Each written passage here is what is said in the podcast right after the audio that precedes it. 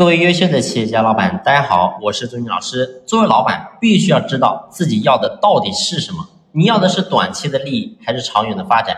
现在各个行业压力都非常大，没有哪个行业是好过的。所以很多的一些小老板就开始想着怎么样投机取巧，怎么样去压低自己的成本，然后呢偷梁换柱，以次充好。那我我想告诉你的是，你到底是为了要赚眼前的利益？还是为了要让企业能够有长远的发展呢？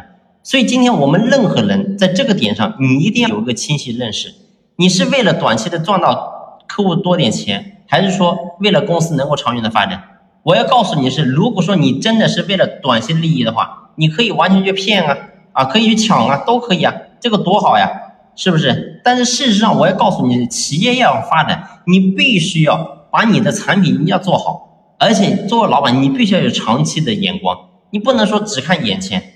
所以你会发现很多的企业啊，我又讲了华为，你会发现华为，然后前两天我也分享了，我我说这个因为这个疫情或者说这个经济萧条的原因，他开始把自己整个长期的战略做了调整啊。过去呢是追求规模化，现在的追求现金和利润。但是你会发现，他有一个东西是永远没有变，他是想着说我。不管说怎么变，我的研发投入我是一分都不会少的，只能多不会少。所以我想讲，这个几个公司能做得到呢？那如果说为了短期的利益的话，那直接把这个研发停了，不要研发了。那你告诉我，怎么可能会没钱赚呢？但是你会发现，人家任正非，人家华为公司，人家没有这么干。所以我想讲的是，我们做老板，你真要好好想想，为什么你的企业做不好？为什么你老是做的那么多年，你还是搞得这个样子，捉襟见肘？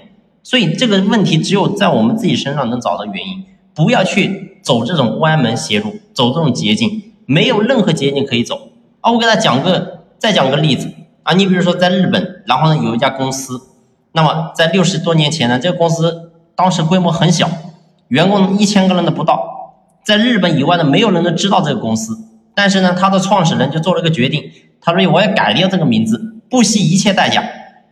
但当然呢，他做这个决定的话，一定会遭到很多人的这个反对，啊，那反对人就说，你们公司成立以来花了十多年的时间，让这个名号在这个行业里面广为人知，经过了这么久的时间，难道你要你要放弃这个这个名牌吗？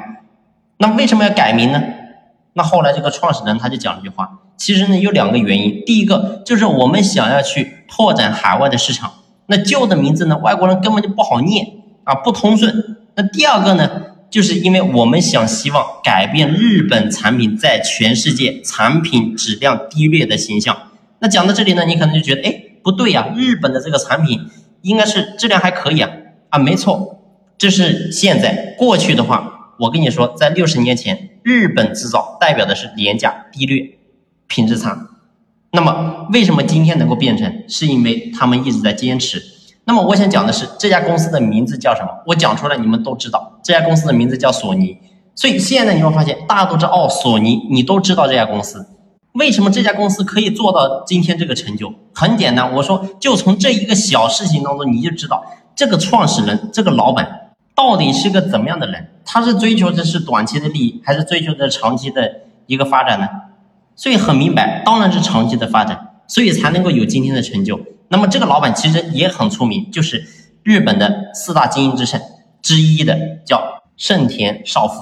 所以任何的企业其实都是一样的。我们今天我们做老板，你真的好好想想，如果说今天你想说怎么样走捷径，怎么样去坑害客户，用更差的产品，然后呢更差的材料做出来产品，然后给到客户的话，然后你手里有更多利润的话，我劝你尽早取消这个念头，或者说你今天已经做了，赶紧把它改过来。